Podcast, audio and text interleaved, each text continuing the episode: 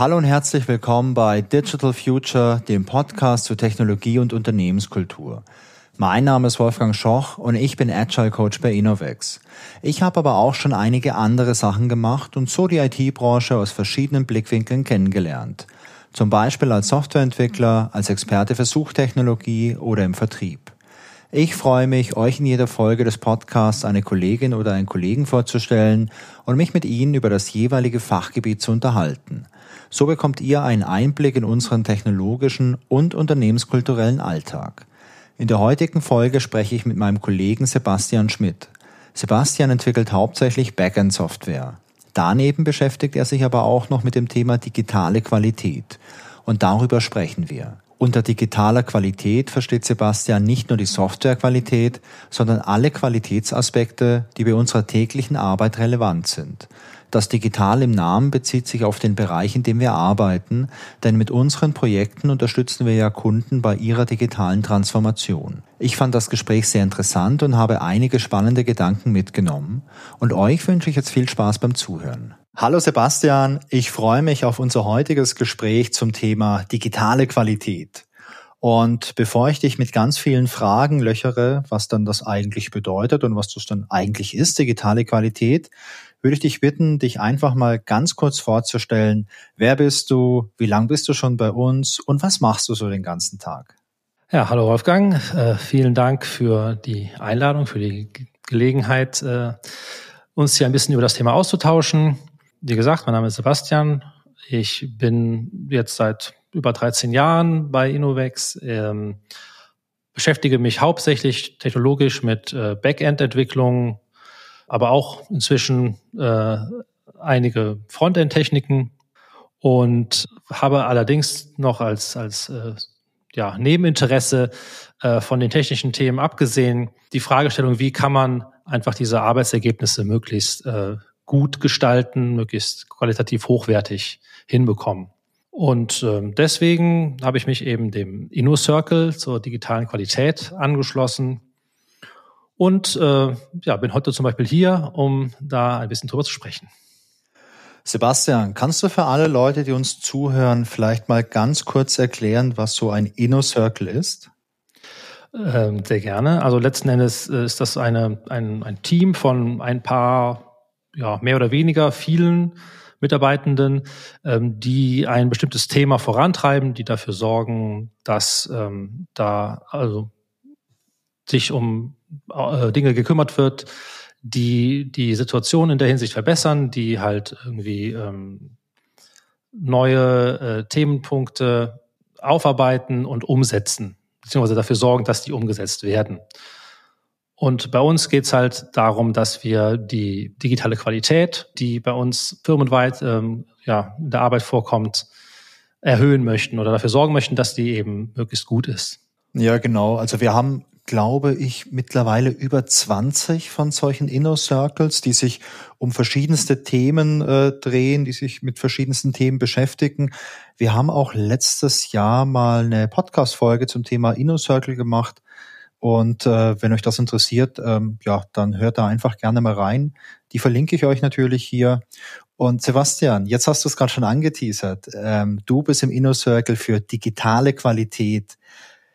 Kannst du mal für mich und vielleicht für alle Leute, die zuhören, erklären, was ist denn eigentlich digitale Qualität und wie unterscheidet sich das von normaler oder analoger Qualität? Gibt es da einen Unterschied oder ist das nur eine Definitionssache? Also die Namensgebung digitale Qualität äh, für uns soll keine Einschränkung äh, darstellen, dass es eben nur um digitale Qualität geht, sondern wir betrachten es einfach aus diesem Blickwinkel, also das Gesamtfeld von Qualität, weil wir als Unternehmen in all unseren Projekten für unseren Kunden primär Digitalisierung betreiben. Wir möchten, dass, äh, dass Prozesse, die bisher irgendwie auf dem Papier äh, passieren oder am Telefon, durch systemische äh, Abwicklungen äh, effizienter gestaltet werden. Das ist eben ein Digitalisierungsvorgang.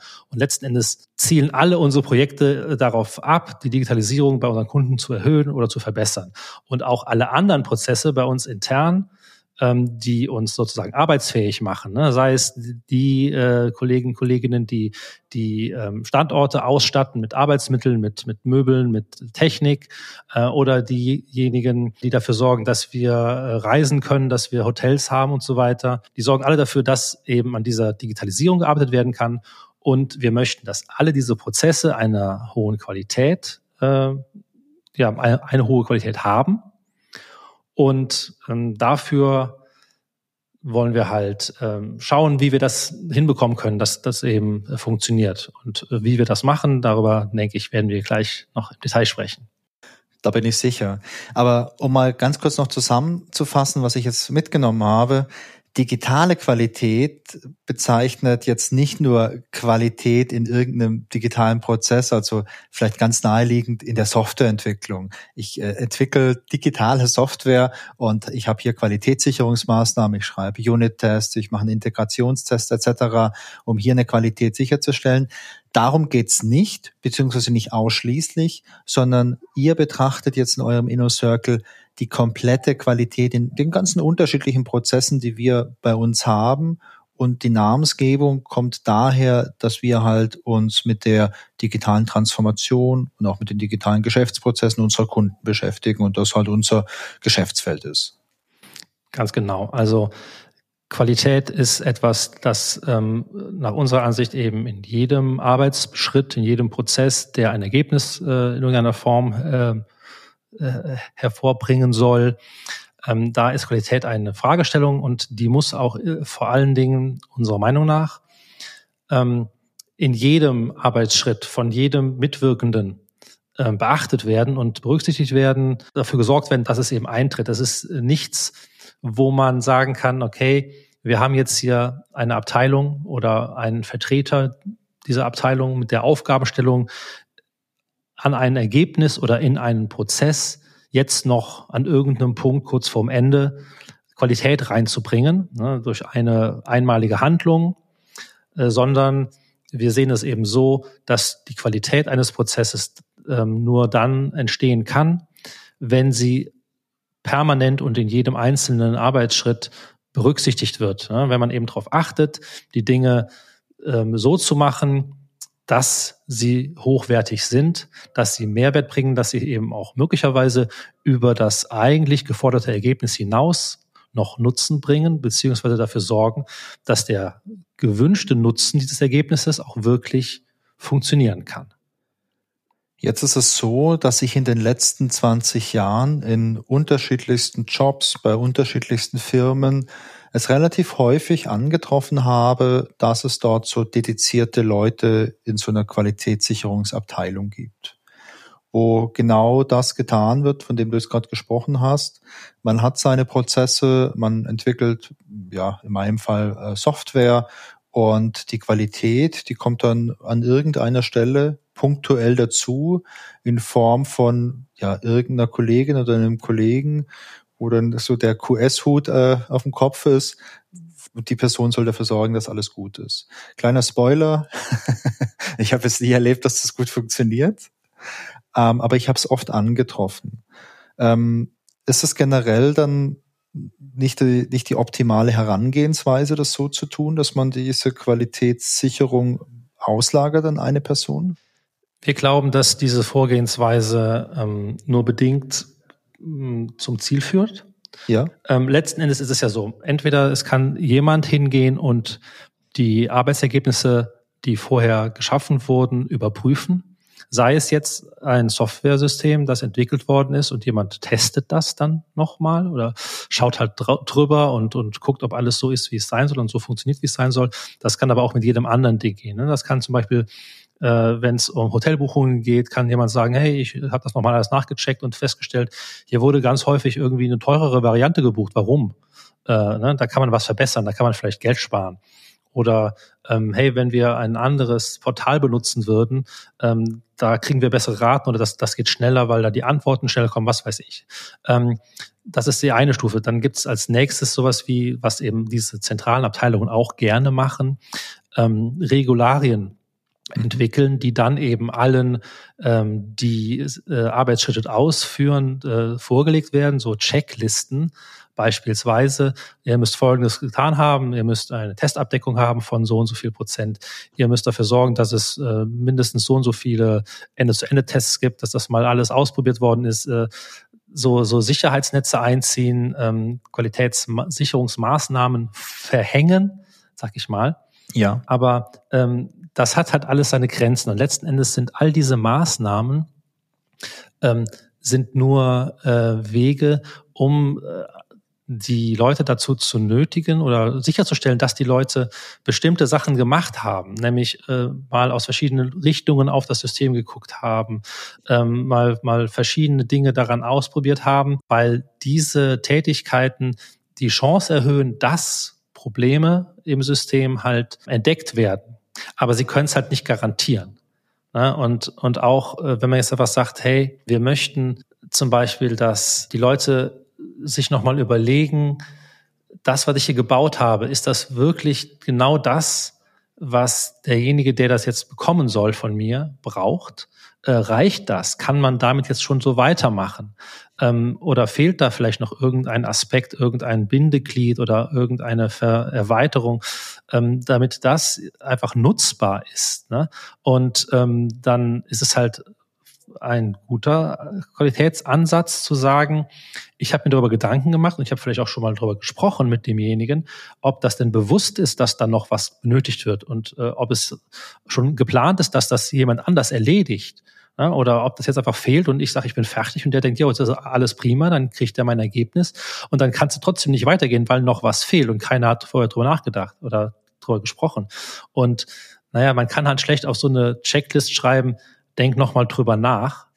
Ähm, das wird jeder abhaken.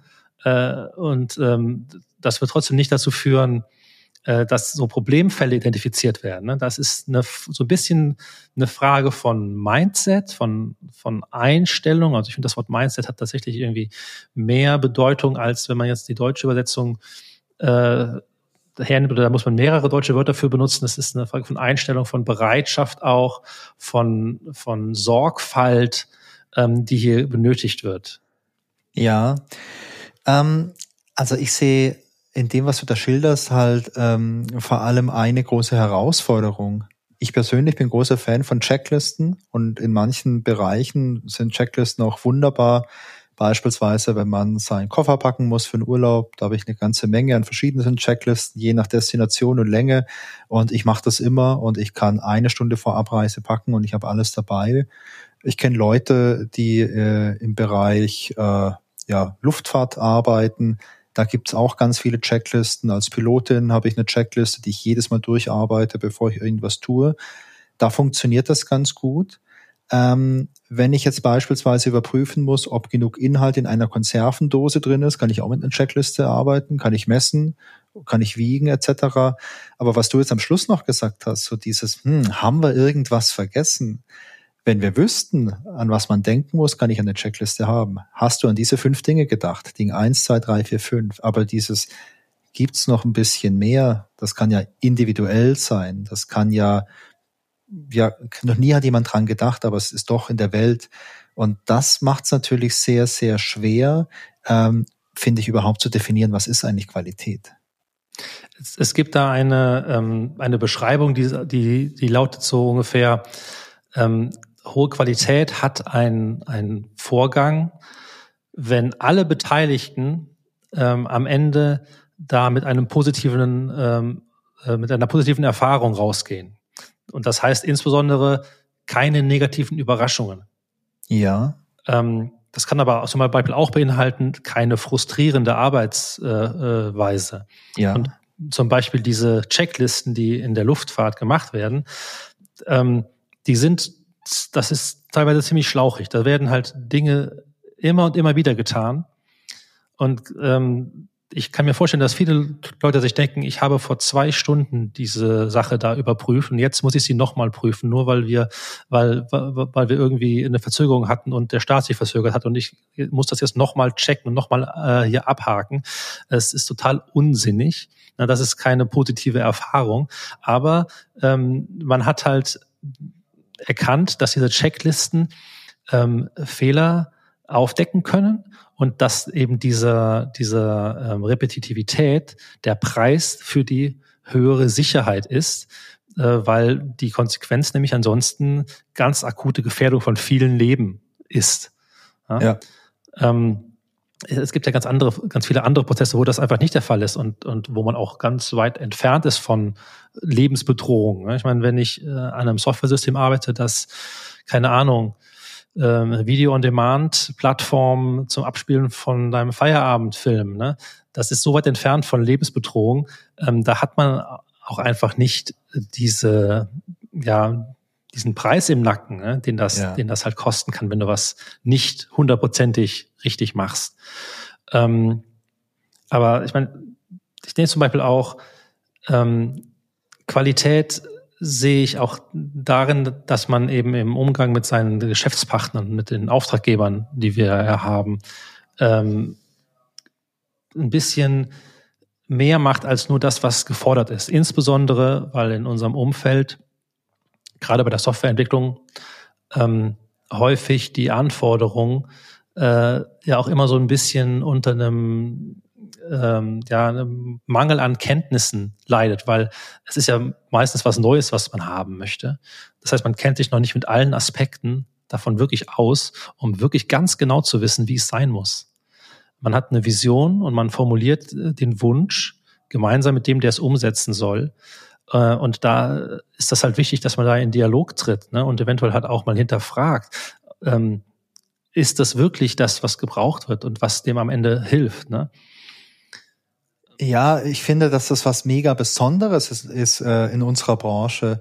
Denn wenn ich mir mal andere Branchen anschaue, wenn ich jetzt beispielsweise äh, Schreiner bin und ich baue Möbel für Menschen, ganz individuell, dann habe ich schon ganz schön klares Verständnis von Möbeln und von der Anforderung an Möbel. Klar, mein Kunde, der hat natürlich auch Ideen, vielleicht wie es aussehen soll und so weiter. Aber wir, wir teilen da schon, glaube ich, eine relativ große gemeinsames, äh, gemeinsames Verständnis von der, von der Thematik. Und äh, bei Software ist es aber anders, denn bei Software habe ich ein sehr hohes Verständnis von der ganzen Technik und eventuell hat mein Kunde überhaupt kein Verständnis von der Technik, aber ein sehr hohes Verständnis von seiner Fachdomäne. Und äh, da habe ich höchstwahrscheinlich kein Verständnis, wenn das jetzt ein Kunde aus dem Bereich ist, mit dem ich noch nie was zu tun hatte. Und da dann wirklich äh, sich so anzunähern und für mich jetzt in dem Fall die Fachdomäne kennenzulernen. Aber mein Kunde muss ja auch die Technik zu einem gewissen Teil jetzt nicht durchdringen, aber, aber gewisse Teile muss der Kunde ja auch verstehen, damit wir am Schluss dann gemeinsam vielleicht was richtig Gutes hinbekommen. Das ist schon eine Herausforderung, die es nicht in vielen Bereichen gibt, finde ich. Ich habe jetzt gerade heute ein Beispiel mitbekommen. Ja. Da ging es um einen ähm, Fensterbauer. Der sollte zu einem Kunden und ähm, in einem äh, älteren Gebäude. Der Kunde wollte ein neues Fenster haben. Und dann sagt er dem, naja, wenn Sie jetzt hier dreifach verglast reinbauen, macht man ja heute gängigerweise so. Ja. Dann kriegen Sie ein Problem mit Ihren Wänden, weil die Wände in diesem Gebäude schlecht isoliert sind. Und dann sind die Wände der kälteste Punkt im Raum. Und dann wird dort das Wasser sich ansammeln und dann kriegen Sie Schimmel in die Wände, weil das Fenster zu dicht ist. So, dann wundert sich der, äh, der ähm, Auftraggeber, weil seine Nachbarn haben anderen Fensterbauer genau dasselbe machen lassen. Die haben dreifach verglaste Fenster bekommen ja. im Haus. Jetzt fragt man sich, warum geht man hin und sagt, das teurere Produkt, das auch eventuell mehr, mehr Umsatz und mehr Gewinn liefert, muss ich Ihnen von abraten. Na? Wer macht das? Und also ich kenne jetzt nur diesen Teil der Geschichte und für mich klingt das so, als hat da jemand einen hohen Anspruch an sich und seine Arbeit. Ja. Und äh, nimmt auch in Kauf, ähm, weniger zu verdienen, indem man dem Kunden ähm, einen guten Rat gibt, den der nicht, nicht wissen kann. Ja? Andere haben das wirklich verschwiegen, weil die denken, hey, der Schimmel kommt erst in zehn Jahren. Äh, da wird sich niemand mehr bei mir melden, dass ich da was falsch gemacht hätte oder dass ich da was hätte sagen müssen oder so. Das ist doch dann aber der hohe Anspruch an sich selbst, der hohe Anspruch an die Arbeit und vielleicht irgendwo auch der Wunsch darin, das, was man tut, möglichst gut zu tun. Und zwar nicht nur isoliert auf, keine Ahnung, ich gehe mit Fenstern jetzt nicht so aus, aber da kannst du natürlich jetzt auch sagen, ganz isoliert betrachtet, ich möchte die möglichst gerade einbauen, das soll nicht quietschen, das soll schön im Wasser sein. Aber was ich da jetzt mitnehme, ist doch zu der, der größere Blick, oder? So, ich möchte das Beste überhaupt. Ich möchte, dass das taugt ist. für den Kunden. Ja, dass der, Kurz dass gesagt Kunde so, ja. Nicht hinterher eine negative Erfahrung hat, nämlich Schimmel an den Wänden. Ja. Se selbst wenn der Kunde gar nicht auf die Idee käme, das, das mit meiner Arbeit in Verbindung zu bringen, ne? weil er die, die Zusammenhänge nicht kennt. So, und das ist halt Qualität. Und, und jetzt sind wir halt an dem Punkt. Okay, wir haben festgestellt, Qualität entsteht dadurch, dass jeder, der eine Handlung oder eine Tätigkeit, die ein Ergebnis bringen soll, ähm, durchführt, ja. an mehr äh, Dinge denken soll, auf mehr Dinge achten soll und sich ein Bild vom größeren Umfeld dieses einen Arbeitsschrittes machen soll, ja. als das für das reine geforderte Ergebnis äh, ähm, notwendig ist. Ne? Und im Prinzip was über den Auftrag hinausgeht. Das kann man natürlich sagen, wir, ähm, wir betrachten die qualitativ hochwertige Arbeitsweise als Teil der Beauftragung. Ja, ja. Die ist halt schwer zu messen. Insbesondere wenn dadurch irgendwelche Probleme hinten raus vermieden werden, äh, kann man nicht sagen, äh, Sie haben gerade 3000 Euro für Schimmelbehandlung gespart. Ne? Das ist ja, also äh, äh wie du äh, so, so, gerne sagst, irgendwie äh, Vermeidung ähm, ist sehr, eine sehr undankbare Sache. Ja, da gibt's diesen Spruch, there's no glory in prevention. Ja, genau. Ne? Also das kann man auch ganz schlecht argumentieren, ähm, insbesondere wenn es jetzt darum geht zu sagen, äh, ich arbeite auf diese Art und Weise und ich brauche dafür eben dann auch vielleicht ein bisschen mehr Zeit, was ja direkt in Geld äh, umzusetzen ist. Ne? Das heißt also, diese qualitativ hochwertige Arbeitsweise ist faktisch teurer, ähm, als wenn man nur die reinen Ergebnisse raushaut. Ne? Ähm, es mag Geschäftsmodelle geben, wo Massenproduktion mit einer ähm, Rate von, von Ausschuss von 30 Prozent vertretbar ist. Ja? Aber das ist halt, hat halt nichts mit Qualität zu tun. Jetzt müssen wir halt schauen, und das ist das, was wir uns im Inner Circle halt ähm, vorgenommen haben, wie wir es schaffen, ähm, diese, dieses Mindset, das es hauptsächlich ist, und eben das Know-how über die notwendigen oder hilfreichen Methoden, Werkzeuge dafür, ähm, eben quasi in die Köpfe aller Beteiligten zu bekommen. Und das hört halt nicht mal an den Grenzen unseres Unternehmens auf. Also es, äh, wir, wir sind nicht damit fertig, wenn wir sagen, so jetzt hat jetzt hat äh, jeder Softwareentwickler, jeder Business Analyst, äh, jeder ITler und auch ähm, jeder Kollege und jede Kollegin im Backoffice und in den Supporting Teams ähm, quasi eine Schulung bekommen und, und das wissen die das alle. Ähm, wir arbeiten ja täglich oder die meisten von uns arbeiten täglich halt mit Kunden zusammen, mit, mit anderen, mit anderen äh, Entwicklern in den Kundenteams, mit äh, Teamleiter, mit Projektmanagern, mit Product Ownern, die halt äh, Wünsche haben und die halt aber auch ähm, äh, Pläne und Vorgaben haben. Und äh, da kommt Budget, Zeitplanung und Aufwandsplanung halt auch mit rein. Und die muss man auch mitnehmen auf der Reise. Das kann man, das kann man nicht, nicht gegen sie machen und auch nicht ohne sie. Das erscheint mir jetzt aber als äh, hochkomplexes, äh, ja, hochkomplexes Gefüge, um das alles zusammenzubringen. Denn mh, als du es gerade erzählt hast, ich habe ein bisschen nachgedacht, ähm, so über den Tellerrand hinausdenken, gerade mit diesem Beispiel von diesem Fensterbauer. Ich könnte mir vorstellen, dass äh, viele Leute, die dort äh, in der Branche arbeiten, das vielleicht generell interessant fänden, sich diese Gedanken zu machen. Ähm, jetzt kommen aber halt so viele Faktoren zusammen. Ähm, zum einen sicherlich auch ein bisschen die Menge an Geld, die man verdienen kann. Also wenn man jetzt irgendwie mit dem teuren Fenster vielleicht 30 Prozent mehr Geld verdienen kann, dann ist das vielleicht schon mal ein ganz gutes Argument, das teure Fenster weil es ja auch der Kunde so gewünscht hat, äh, das vielleicht auch so zu verbauen. Und man hat Ganz rechtlich genau. vielleicht ja auch gar kein Problem, denn äh, der Kunde hat es beauftragt, man hat exakt das geliefert, was der Kunde wollte. Und äh, wenn jetzt mal irgendwo der Schimmel da ist, jo, äh, dann ist er da. Ich habe meine Fenster ja verkauft und habe dran verdient. Ähm, ja, wenn sich jemand beschwert, dann sagst du einfach, haben Sie denn genug gelüftet? Und dann ist da die Diskussion vom Tisch. Also ähm, da, den einzigen Vorteil, den der Mann daraus gewonnen hat, ist ähm, Kundenbindung ja. und Zufriedenheit. Und das mag bei einer Einzelperson ihm gar nichts bringen, weil das ist niemand, der jetzt irgendwie ähm, äh, einen Blog hat, äh, wo er äh, Renovierungsgeschichten äh, Geschichten schreibt mit, mit 350.000 Followern, äh, wo halt die nächsten zehn Kunden bei rauskommen. Ja ich glaube, so dieses, äh, dieses positive Gefühl, was dann beim Kunden da bleibt, wenn ich so das Gefühl habe, hey, der Handwerker, der hat mir nicht übers Ohr gehauen, sondern der hat mitgedacht, äh, der ist super, klar, den würde ich wahrscheinlich weiterempfehlen, wenn mich mal jemand fragt. Mich haben jetzt in den letzten zehn Jahren nicht viele Leute nach einem guten Handwerker gefragt. Aber aufs lange, aufs lange Ziel gesehen lohnt sich sowas ja vielleicht doch wenn ich vielen Leuten das sage, wenn es anfängt, sich so herumzusprechen, dass man, ja, bei dem, bei dem Schoch, das ist ein guter Fensterbauer, der ist, der ist fair, der kostet ein bisschen mehr, aber das lohnt sich, der macht auch keinen Dreck oder nur wenig Dreck, äh, dann, dann lohnt sich vielleicht. Also ich meine, ich, ich habe ähm, eigentlich äh, nicht die Angewohnheit, äh, groß äh, Reviews im Netz äh, äh, zu, zu formulieren und äh, überall meinen Senf dazu zu geben. Aber ich war zum Beispiel von der Firma, die uns äh, die Küche äh, eingebaut hat, ähm, so überzeugt, weil die einen Top-Job gemacht haben. Die haben uns super beraten, das war günstig und das Zeug äh, hält seit Jahren super. Ähm, da habe ich dann eine kleine Review geschrieben. Ja. Und ja, ich weiß nicht, wie viel das dann ausgemacht hat.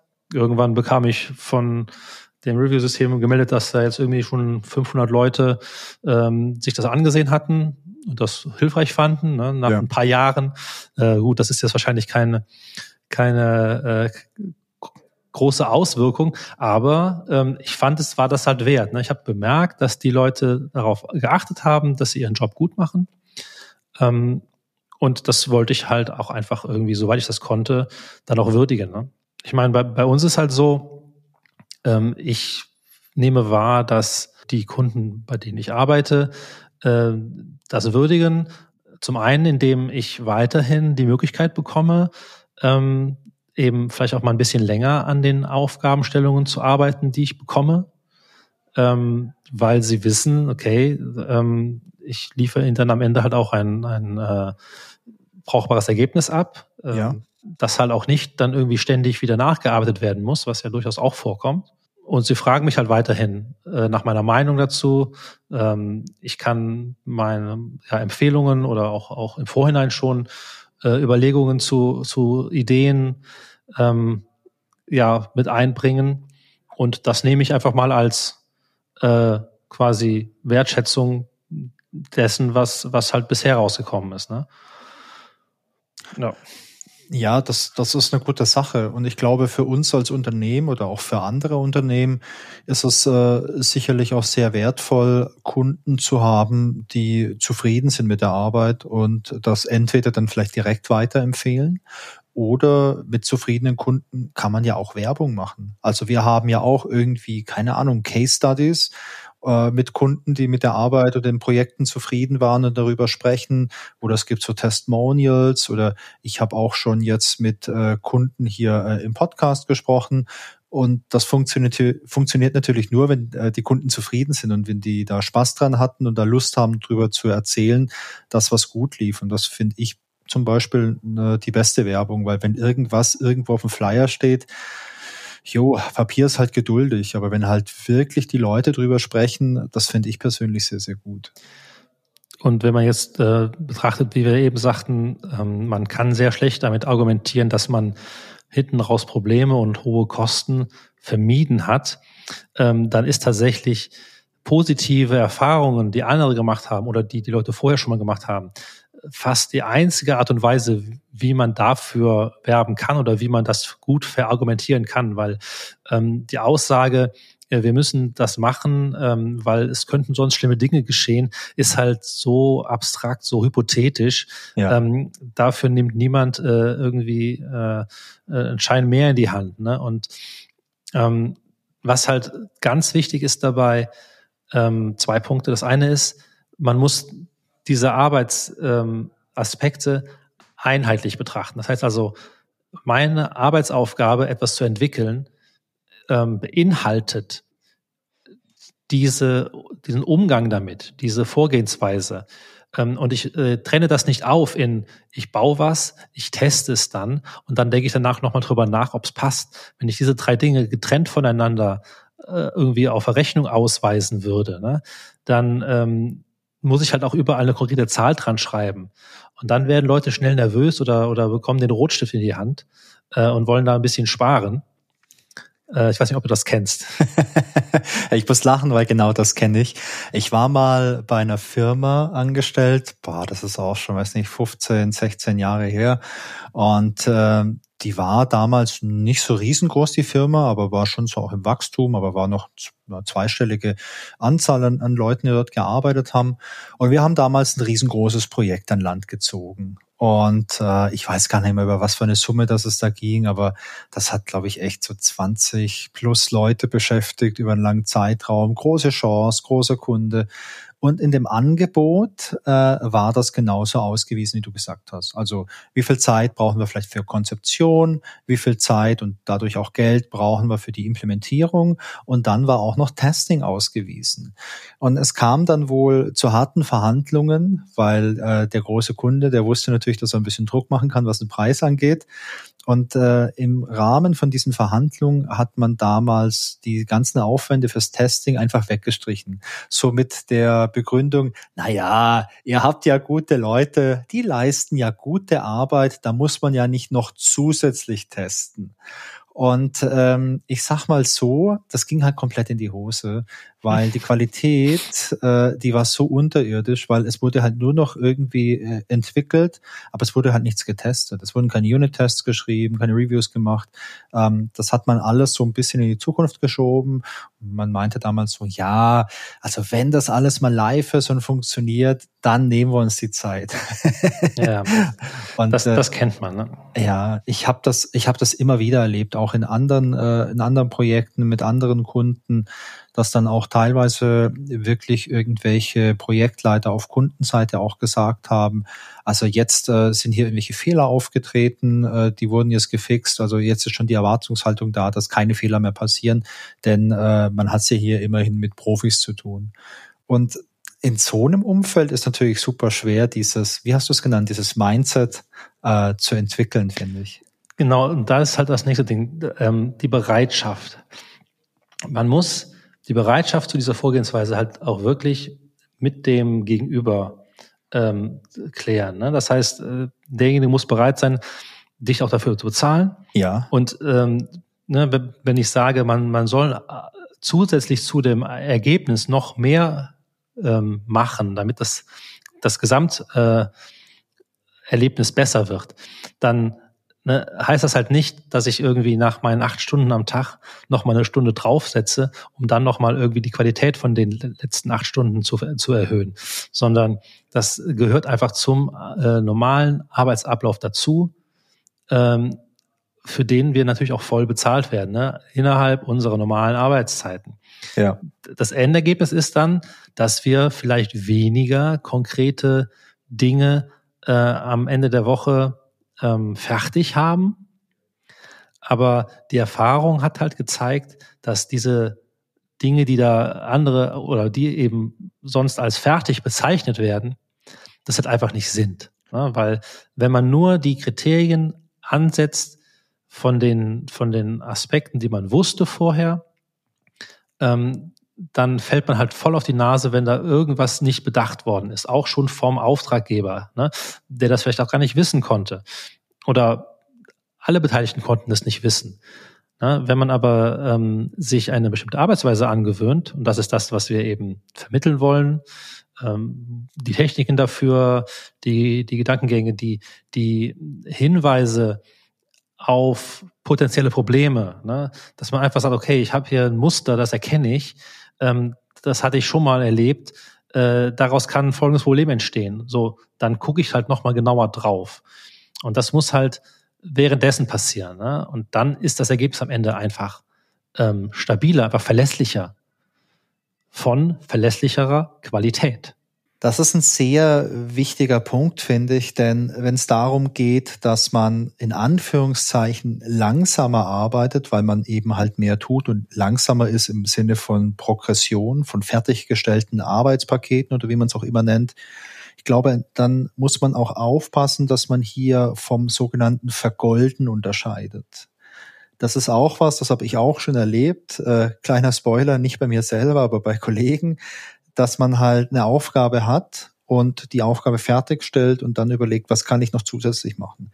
Kann ich hier noch was zusätzlich hinprogrammieren? Gibt es noch eine Eventualität, die vielleicht gar nicht auftritt, die ich aber berücksichtige? Und man so vielleicht aus einer ganz kleinen Aufgabe, aus einem ganz kleinen Modul, das man eigentlich entwickeln möchte, was riesengroßes macht, das richtig krass aufbläht, um sich da vielleicht auch ein bisschen dran, weiß ich, in Anführungszeichen verkünstelt oder so. Aber darüber sprechen wir hier nicht, sondern wir sprechen ja eher über diese, weiß nicht, vielleicht nochmal zehn Prozent Prozent obendrauf, um nochmal drüber nachzudenken, um nochmal zu überlegen, ob es Wechselwirkungen gibt, etc. Ja, also es geht tatsächlich nicht um zusätzliche Funktionen, die vielleicht nicht gefordert worden sind, auch wenn sie durchaus schön wären oder auch Mehrwert bieten, äh, kann ja gut sein. Aber ähm, bei hoher Qualität äh, geht es uns darum, dass das, was man baut, äh, eben auch wirklich den Nutzen erbringt, der, ähm, den sich der Auftraggeber erwünscht daraus. Ne? Und das kann auch bedeuten, dass man äh, feststellt und das eben am besten möglichst früh, dass das, was angefragt worden ist, vielleicht gar nicht so gut geeignet ist, diesen Nutzen zu erbringen. Ja, und ähm, da muss man sich halt einfach als Partner sehen und äh, vielleicht auch einfach mal hinterfragen, okay, äh, ich sehe hier äh, Schwierigkeiten oder ähm, Defizite, dass, so wie wir, wie wir das hier angehen wollen gemeinsam, ähm, glaube ich, dass das Schwierigkeiten bringt hinten raus. Lasst uns doch nochmal überlegen, ähm, ob, ob man das vielleicht irgendwo abwandeln sollte oder eine andere Herangehensweise ähm, äh, macht. Ne? Jetzt mag es Leute geben, die sagen, nee, ich habe einen Zeitplan, ähm, das muss äh, in sechs Wochen live sein äh, wir haben jetzt keine Möglichkeiten mehr, nochmal irgendwie was Neues auszudenken. Da müssten wir auch viel zu viele andere Leute involvieren. Ähm, ja, das ist dann halt keine äh, Partnerschaft, wo man, wo man mit, mit diesem Qualitätsanspruch und Denken halt auftrumpfen kann. Und dann muss man sich halt überlegen, äh, ob man selbst in diesem Prozess äh, am Ende mit einem positiven Erlebnis rausgeht. Ja? Ähm, und letzten Endes diejenigen, die das halt äh, nutzen, die darauf eingehen und die das eben auch zu ihrem Vorteil dann ähm, annehmen, waren bisher immer recht zufrieden damit ne? und würden es dann halt auch wieder machen. Ja, ich meine, was du da sagst, ähm, ist ja schon auch so ein bisschen ein Streitthema, das ich auch immer wieder mal mitbekomme. So dieses, äh, wir haben jetzt einen engen Zeitplan. Es gibt irgendeine imaginäre Deadline. Bis zu dieser Deadline muss was fertig sein. Und Hand aufs Herz, die meisten Deadlines, die hat sich irgendjemand ausgedacht. Da gibt's keinen Grund für. Also es gab schon Deadlines wie, Einführung des Euro, da gibt es einen Stichtag. Bis dahin müssen die Systeme der Bundesbank äh, ready sein. Okay, fair enough. Aber bei den meisten Deadlines, die würfelt jemand aus und dann müssen sich alle danach richten. Ähm, aber das macht es halt schwierig, weil wenn ich jetzt dieses Qualitätsempfinden habe und vielleicht auch dieses Mindset habe und äh, auch bereit bin und es gut finde, über vieles nachzudenken, um am Schluss die bestmöglichste Qualität für meinen Kunden abzuliefern, ich gleichzeitig aber ankämpfe gegen jetzt entweder Time oder Money, das, be, das bedingt sich ja gegenseitig, dann werde ich schon irgendwo so einen Bereich haben, vielleicht so diesen Sweet Spot, wo ich auch Kompromisse eingehen muss. Ähm, wie schaffe ich es denn, Sebastian, hier die richtigen Kompromisse einzugehen, damit am Ende alle zufrieden sind oder zumindest am meisten Personen zufrieden sind? Ja, das ist natürlich ähm, kaum jetzt generisch oder generell zu beantworten. Ähm, letzten Endes muss man da halt ganz offen äh, sein. Meiner Meinung nach hilft das äh, allen am meisten, dass man halt sagt, gut, ich, ich sehe hier potenzielle Schwierigkeiten ähm, und äh, dann eben jemandem die Entscheidung darüber, äh, diese Hinweise ähm, anzunehmen oder eben auszuschlagen, ganz, ganz klar ähm, vorlegt, ne, und das dann eben auch klar dokumentiert ist. Ähm, die Entscheidung wurde so und so getroffen in dem Wissen dieser Umstände. Ähm, diese ganze Geschichte mit, dass man halt andere mit ins Boot holen muss, ne, die vielleicht auch ähm, andere Prioritäten haben, weil es halt ja. auch, auch einfach ihr Job ist, andere Prioritäten zu haben. Ähm, das bedarf halt auch sehr viel kommunikativer äh, Fertigkeiten. Ne? Ich meine, es, es gibt einen Grund, warum bei uns in der Firma eben das Kommunikationstraining so ähm, im Laufe der Zeit so ungefähr bei, bei jedem Mal auf der Liste steht, ähm, weil eben auch der Umgang miteinander da ganz wichtig ist. Ne? Wenn ich zum Beispiel sage, äh, wir machen ein Review, ja. das kann schon äh, ziemlich harte Kritik auch sein. Ne? Also wenn, wenn jemand was schreibt, äh, macht halt eine kleine Änderung, irgendwie äh, zehn Zeilen und dann komme ich halt mit zwölf Anmerkungen daher, äh, mit, mit Vorschlägen oder, oder Rückfragen, ne, dann kann das natürlich auch sein, dass derjenige denkt, ich würde ihn hier ähm, einen reinwirken wollen. Ja. ähm, und da ist halt wichtig, dass, dass man da diese Kommunikationsebene geklärt hat und, und wie man zueinander steht und was die Intention der Leute ist. Ne. Das ist super wichtig, denn äh, ich meine, die Situation, die kenne ich sehr gut. Ich war immer derjenige, der die zehn Zeilen geändert hat und du warst derjenige, der dann bei mir die zwölf äh, Kommentare dazugefügt hat. Und ähm, ganz am Anfang meiner Karriere als Entwickler fand ich sowas äh, super, super anstrengend. Und das hat mich definitiv auch verunsichert und hat so Fragen aufgeworfen wie, kann ich das überhaupt? Ist es vielleicht auch der richtige Job für mich? Mann, warum passiert mir immer das, dass ich so viele Fehler mache oder Sachen so unklar sind? Ähm, so war es ja so direkt nach dem Studium bei mir, äh, dass ich solche Gedanken hatte, wenn es Reviews gab. Das hat sich aber bei mir stark gewandelt und äh, in den letzten Jahren meiner Tätigkeit als Entwickler sah ich das eher als Chance, was dazu zu lernen. Denn also mir war eigentlich irgendwann mal klar, ich bin nicht der beste Entwickler auf der Welt, ähm, aber ich kann besser werden in dem, was ich tue. Und wenn ich mir ein Problem anschaue, dann sehe ich halt meine eigene Lösung, klar. Sonst hätte ich es ja nicht, sonst würde ich es ja auch nicht so machen. Aber wenn ich mit Leuten in, in Dialog trete, sei es jetzt entweder durch ein Pair-Programming oder halt auch durch ein Review, und jemand anders sieht's anders, dann heißt es ja erstmal nicht, dass meins kompletter Murks ist, sondern dass es Fragen gibt, weil es vielleicht nicht klar genug ist, weil vielleicht das Verständnis irgendwo fehlt. Und ich habe das dann zu den letzten Jahren eigentlich immer als, äh, als Möglichkeit gesehen, was dazu zu lernen. Und das finde ich eigentlich auch gut, aber man muss zu dem Punkt kommen. Und jetzt ist halt das nächste Teil. Ähm, wenn man selbst eben sagt, okay, ich achte auf alle möglichen Dinge, weil ich, weil ich weiß, da kann Schwierigkeiten daraus entstehen. Und das ist bei der Softwareentwicklung noch ziemlich einfach, weil ja. da gibt es tatsächlich Muster, die man erkennen kann im Code. Ne? Das ist alles so strukturiert und abstrahiert. Ähm, da kannst du da einfach, da gibt's Listen, es gibt ja inzwischen auch Tools, die so Sachen äh, automatisch finden und so. Ne? Ja. Und dann musst du nur noch verstehen, warum das wichtig ist, sich darum zu kümmern. Ähm, aber jetzt habe ich natürlich auch persönlich dann den Anspruch, dass ich ja möchte, ähm, dass andere das ebenfalls sehen. Ne? Und jetzt habe ich nur diesen einen Kanal. Ich kann in einem Review äh, eine Anmerkung schreiben und will darin nicht nur vermitteln, hier ist ein Punkt, ähm, den sollten wir anders machen, äh, weil das könnte zu, einem Problem führen, sondern ich möchte außerdem, dass der oder diejenige, dem ich das schreibe oder der ich das schreibe, ähm, für sich mitnimmt, ich ich möchte auch auf sowas achten, selbstständig das nächste Mal, mhm. weil, weil ähm, äh, ich möchte äh, halt selbst dafür sorgen, dass meine Sachen ähm, besser werden. Ja? Ähm, und das ist dann eine gewisse Herausforderung, vor allem darin, wie man das formuliert, denn äh, rein textuelle Kommunikation äh, beinhaltet so viele Ebenen nicht, äh, ja. die ähm, zum Beispiel die Intention jetzt transportieren würden, dass ich eben äh, guten Willens bin ne? und, und nicht, nicht kritisieren möchte, sondern äh, Hinweise geben möchte, was, äh, etwas vermitteln möchte. Mhm.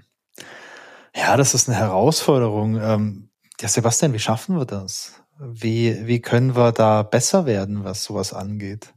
Also ein Punkt ist natürlich, äh, ein Arbeitsumfeld zu schaffen, in dem ähm, alle erstmal grundsätzlich sich ziemlich sicher sein können, dass niemand anders ihnen an die Karre fahren möchte, ähm, dass alle die, die, ja, die Werkzeuge haben, das Wissen haben und die Techniken kennen, wie man erstens kommuniziert, zweitens, äh, wie man eben ähm, bei seiner äh, täglichen Arbeit und sei das jetzt, wie gesagt, äh, Softwareentwicklung oder das Bestellen von Mobiliar für ähm, die Ausstattung der, der anderen Mitarbeitenden ähm, oder die, die Organisation von, von Firmen-Events oder was weiß ich.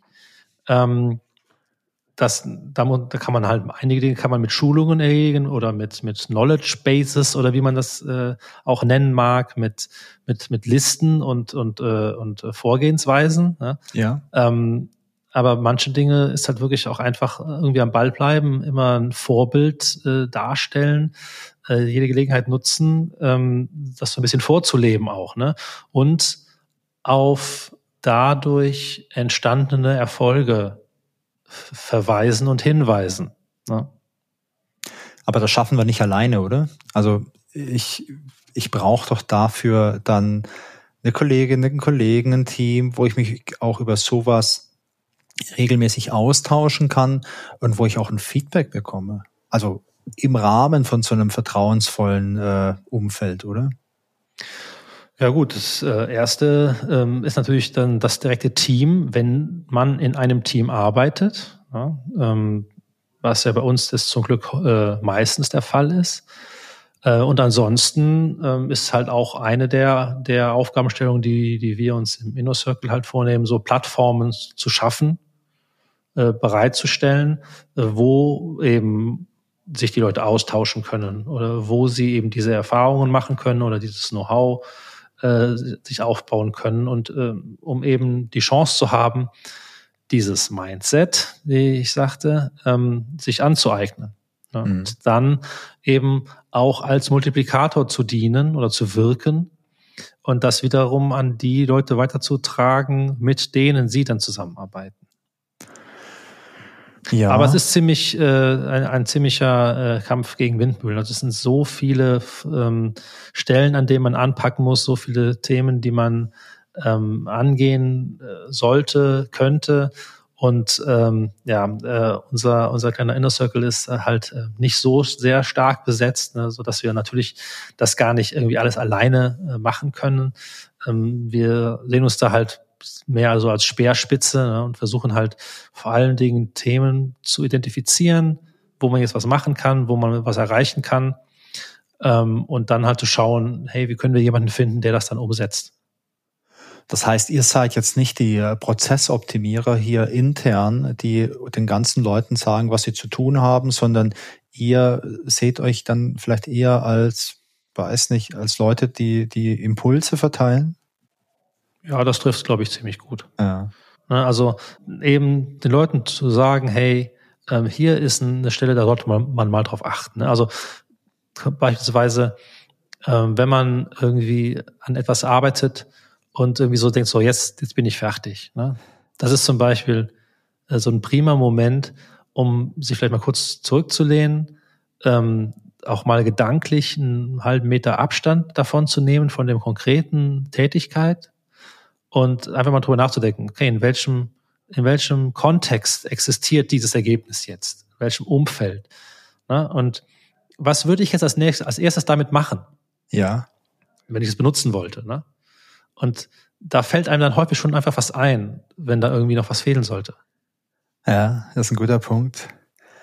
Sebastian, wie lange gibt's denn diesen Inner Circle schon oder wie lange beschäftigst du dich denn schon mit diesem Thema?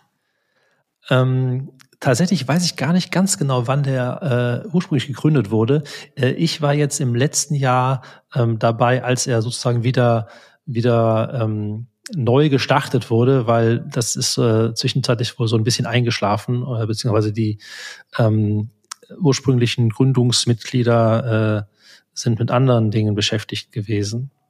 Ähm, ja, und wir haben jetzt sozusagen ähm, letztes Jahr wieder, wieder Fahrt aufgenommen, haben uns äh, ganz viele Dinge aufgeschrieben, die wir angehen wollen. Ähm, zum Beispiel dieses Gespräch hier zu führen. Ähm, und jetzt äh, gehen wir das so der Reihe nach äh, ab. Und habt ihr schon irgendwas, naja, ich weiß nicht, erarbeitet oder irgendwas gemacht, wo man sagen könnte, das ist vielleicht ein ganz kleiner Baustein schon hin zu diesem Qualitätsmindset, hin zu mehr Qualität oder hin zu äh, generell einer Verbesserung? Also wir haben uns momentan tatsächlich auch noch relativ stark auf ähm, das Thema äh, Entwickler ähm, konzentriert. Das ist so der erste Punkt, weil der auch, ne, wie du sagst, sehr naheliegend ist in unserem Umfeld. Ähm, wir haben jetzt gerade für Anfang dieses Jahres ähm, ein paar ähm, Schulungseinheiten ähm, für Studierende, äh, die bei uns in der äh, Firma quasi als Werkstudenten tätig sind, ähm, vorbereitet. Ähm, damit werden wir so ein bisschen starten.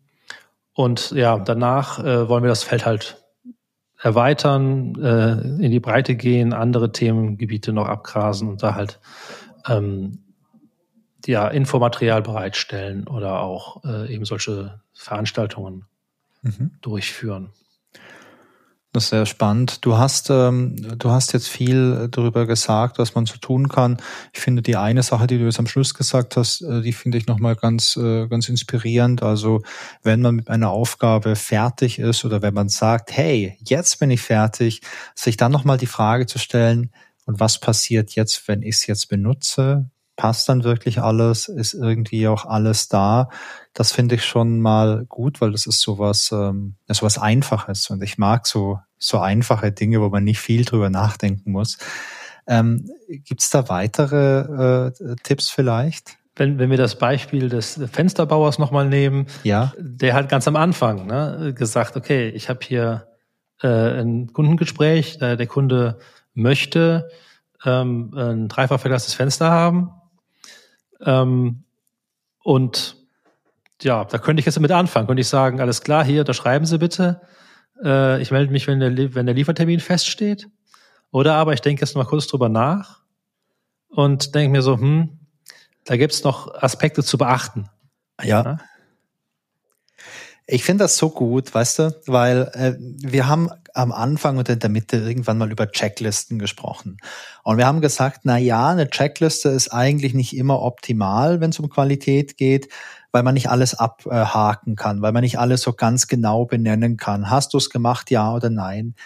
Aber jetzt zum Ende von unserem Gespräch frage ich mich, ob es nicht vielleicht doch so eine Art Checkliste geben könnte, die nicht allumfassend ist, aber auf der vielleicht solche ähm, ja, Impulsfragen drauf sind. Also, hey, wenn du es jetzt benutzen würdest, würde es funktionieren oder fällt dir noch irgendwas ein? Oder vielleicht auch für den Anfang einer Aufgabe, eines Projekts. Hey, hast du dir ja vielleicht schon mal die Frage gestellt, äh, was für einen Impact, was für eine Auswirkung hat das, wenn du es abgeschlossen hast? Sowas fände ich irgendwie, glaube ich, ganz spannend. Checklisten sind auf jeden Fall ein sinnvolles Werkzeug für ähm, diesen ganzen Kontext. Ähm, wichtig ist halt, dass man nicht sagen kann, hey, ich habe diese Checkliste hier oder diese fünf anderen äh, alle beachtet, ich habe die äh, abgehakt der Reihe nach, jetzt sind wir safe. Ja. Dafür tauge sie halt einfach nicht. Das stimmt. Und äh, gerade so in so einem in, in großen Unternehmen, äh, die halt auch sagen, wir zentralisieren die Verantwortung für Qualität in einer Abteilung, äh, die dann bestimmte Mandate bekommt, ne, wo es dann heißt, die können jetzt hier Vorgehensweisen äh, verhängen, an die sich alle halten müssen. Ähm, da ist es halt das Problem, dass von denen erwartet wird, dass diese Maßnahmen dann nachher zu garantierten Ergebnissen führen. Ja. Und das hat sich halt als äh, problematisch erwiesen in der Vergangenheit, äh, auch unserer Erfahrung nach. Und deswegen ist unsere Herangehensweise eine andere. Ne? Wir, wir wollen halt äh, überall die, die Basis dafür pflanzen und sind äh, der Überzeugung, dass daraus halt am Ende gute oder bessere Ergebnisse erwachsen werden. Ähm, da Checklisten zu benutzen, ist sicherlich äh, hilfreich, ähm, weil man einfach sich da nicht an, an alles erinnern muss, ne? aber ähm, die äh, ab und zu mal durchzugehen und zu schauen, äh, habe ich wieder irgendwie einen Punkt erreicht, äh, wo ich einfach nochmal äh, das Ganze rekapitulieren sollte, anstatt jetzt einfach blind weiterzulaufen, ne? äh, um das Ergebnis halt möglichst früh fertig zu bekommen. Ja, ich meine, man muss halt aufpassen, dass die Checkliste dir halt nicht so eine trügerische Sicherheit gibt. Ich glaube, das ist ganz, ganz wichtig, das im Hinterkopf zu behalten, denn wenn wir bei der Softwareentwicklung bleiben, jetzt beispielsweise so eine Art Definition of Done zu haben, die ich abhaken kann für jeden Task, den ich erledigt habe, wo drauf steht, sind meine Akzeptanzkriterien erfüllt, habe ich den Unit-Test geschrieben, habe ich die Dokumentation irgendwie äh, erweitert. Das ist sicherlich eine sehr, sehr große Hilfe und gibt sicherlich auch schon mal ein ganz gutes, ja, so Grundlevel an Qualität. Aber dann wirklich vielleicht zum Hinterkopf zu haben, das ist nicht alles, sondern das ist vielleicht so die Pflicht, aber vergiss bitte nicht die Kühe, wenn du wirklich ein Profi sein willst. Ähm, das finde ich ist ein ganz guter Gedanke.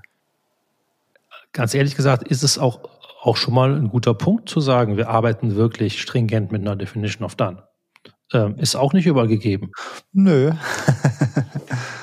also ich habe äh, immer wieder mal in Projekten, in denen ich neu bin, ähm, am Anfang so eine Session, wo wir uns genau über sowas unterhalten und dann auch gemeinsam mit einem Team so eine Definition of Done erarbeiten. Und ich habe es oft erlebt, dass äh, wenn Kunden sowas vorher noch nie gekannt haben, dass man da wirklich dann überrascht ist, äh, was von positiven Einfluss so ein relativ simples Tool eigentlich haben kann, weil es ist ja kein Hexenwerk. Ich muss gerade wieder an eine Frage von eben denken ähm, wo du meintest, wie findet man da den, den, den richtigen Sweet Spot zwischen so ja. diesen verschiedenen Forderungen? Und beispielsweise arbeite ich momentan mit an einem System, wo ich halt sage, wir haben hier bestimmte Konstellationen, die theoretisch eintreten können, wenn ich mir jetzt so das, das Datenmodell betrachte, wo unser System das nicht richtig verarbeiten würde, wo dann am Ende Fehler bei rauskämen. Oder wir haben hier eine Vorgehensweise, die einfach dafür sorgt, dass in bestimmten Situationen ähm, Daten nicht, nicht verarbeitet werden, sondern das schlägt fehl und dann sind die halt weg. Und dann, dann haben wir halt eine gewisse Inkonsistenz äh, im Datenbestand. Und der Projektmanager sagt, das ist okay. Ähm, das System hat sehr, sehr kurzlebige Daten, die, die ständig in Bewegung sind. Und wenn da ein Fehler vorherrscht, gerade auf einem Objekt, das, das irgendwie, bei dem viel los ist, dann lebt der Fehler nicht lange, weil halt sehr bald schon wieder eine neue Änderung reinkommen wird und danach ist wieder alles glatt gezogen. Das heißt, wir brauchen keine 100% korrekten Daten zu jedem äh, Zeitpunkt.